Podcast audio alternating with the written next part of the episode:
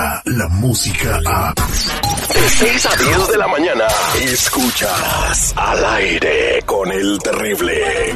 Muy buenos días, tengan todos ustedes eh, feliz eh, miércoles, feliz eh, miércoles 3 de octubre y tenemos en la sala de redacción a Dunia Elvire desde Telemundo para que nos diga todas las noticias que están sucediendo el día de hoy y sobre el escándalo más grande que ha tenido el presidente, yo creo ahorita que ya le están sacando más trapitos. Muy buenos días, Dunia, ¿cómo estás? Muy buenos días, buenos días, lista con la información y como tú lo dices, sí, es un escándalo nuevo, ahora lo acusan de este escándalo que se centra más que nada sobre el, lo escribió el periódico The New York Times, ¿ok? Y está reportando que durante varias décadas el mandatario recibió de su padre la cantidad de 413 millones de dólares. Alegan que gran parte, imagínate, eso fue lo que le dio su papi. Gran parte de esta cantidad procede pues a, de maniobras de evasión fiscal y fraude. Aclaro, esto lo dice el periódico New York Times, todavía no hay nada que esté aclarado, todavía no hay una investigación. Las pruebas eh, fueron presentadas en un reporte de más de mil páginas que contradicen eh, la versión del presidente y asegura que él comenzó su fortuna con un millón de dólares que le prestó su mismo padre. Generalmente, eh, en, otras entrevistas él ha dicho eso, ¿no? Que su papá le dio un millón de dólares y que de ahí fue como él comenzó su fortuna. Este nuevo anuncio dice que son ciento, que son 413 millones. De. Me imagino eh, que esto, aunque salió reportado en el New York Times y todavía no eh, pues no, no, pues no se puede decir oficialmente No que sí lo recibió, pero va a abrir una investigación. Me imagino que ya le prendió los focos al IRS. Que va a decir, a ver, vamos a ver, porque el New York Times no es como que salió en la revista Patito de Sinapecuaro, no, salió en el New York Times, uno de los periódicos pues más reconocidos a nivel mundial por lo que sea. Entonces yo creo que esto va a abrir un- otra investigación más y si se llega a probar entonces sí puede meterse en problemas graves Donald Trump, me imagino, ¿no? Pues sí, hay que ver qué sucede con esto. Falta ver eh, este expediente que dicen ellos que tienen, de dónde lo obtuvieron, si lo obtuvieron de forma legal, qué es lo que dice el expediente, porque al final del día tal vez, quién sabe, los 413 millones de dólares no los declaró él, pero los declaró el papá. Quién sabe, es como cuando das un auto a un hijo, ¿no?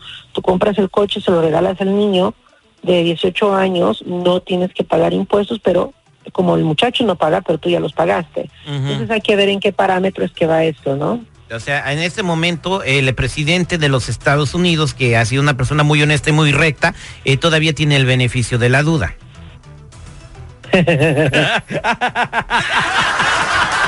Digo, el hecho de que tenga políticas que no sean de tu agrado no quiere decir que no sea recto el ya señor. salió el seguridad Trump. No, no, es que hay que respetar la investidura. Digo, muy independientemente de lo que sea, hay que respetar. Él es el presidente del ¿En país. qué momento se le ha faltado el respeto aquí al Tú se lo estás, presidente? tú diario se lo faltas al No, respeto. no, nunca, jamás. Es una, ra- no sé, Nunca he dicho Te falta eso. que se la rayes.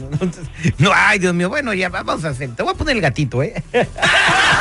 Vámonos a la otra noticia. Fíjate que eh, el día de ayer un grupo de encapuchados trató de impedir la toma de posesión de un edil o de un, de un alcalde o presidente municipal en México. Dunia, platícame esta noticia, está muy fuerte. Así es, esto fue en Bochile, en México, y el caos se apoderó de toda la población porque eh, más que nada es en Chiapas, ¿no?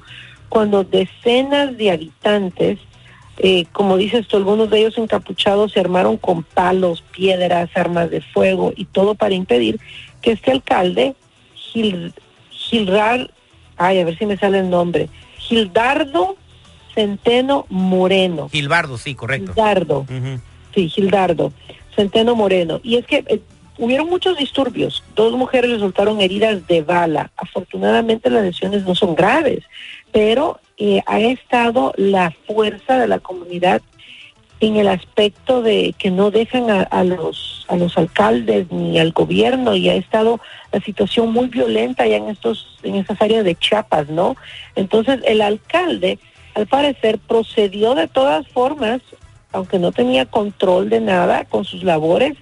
Sin embargo, han emitido una alerta ante la posibilidad de que se cree un grupo insurgente que siga causando problemas en Bochil, Chiapas. Así que de momento no han identificado a los responsables y nadie ha sido detenido, a pesar de, como te digo, llegaron con palos, piedras y armas de fuego.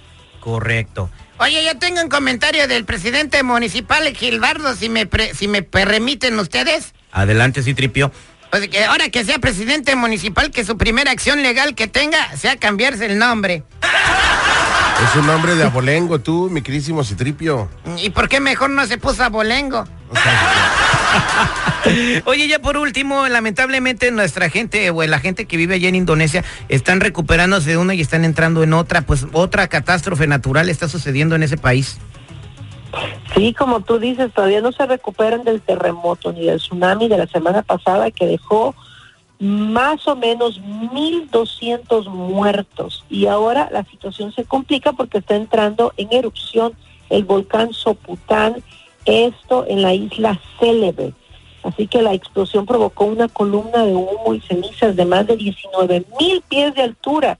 Y de momento las autoridades pues todavía no han dado órdenes de evacuación, pero han elevado amarilla la alerta y han prohibido acercarse a la zona donde se encuentra este volcán. Los expertos sospechan que pues la actividad volcánica es a consecuencia también del terremoto de 7.5 grados que se registró el viernes pasado en esa región, sabes tú que también provocó un tsunami y hay una situación caótica ahorita en, en Indonesia, oye.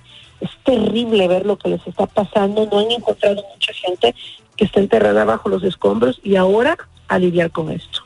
Pues qué barbaridad, espero que se pueda recuperar muy pronto y que pues eh, menos, menos, menos vidas eh, sean perdidas en estos fenómenos naturales. Muchas gracias, Duny Elvir, por toda esta información que vamos a ver esto y mucho más en Noticiero Telemundo hoy desde el mediodía, ¿verdad? Esto a nivel nacional porque empiezan al mismo tiempo en todos lados. Así es, a las 12 del mediodía, 5, 5 y media y 6 de la tarde los espero el día de hoy. Muchas gracias. Ella es Duny Elvir, de Honduras para el mundo. Nos escuchamos mañana, corazón. Descarga la música a... Escuchas al aire con el terrible, de 6 a 10 de la mañana.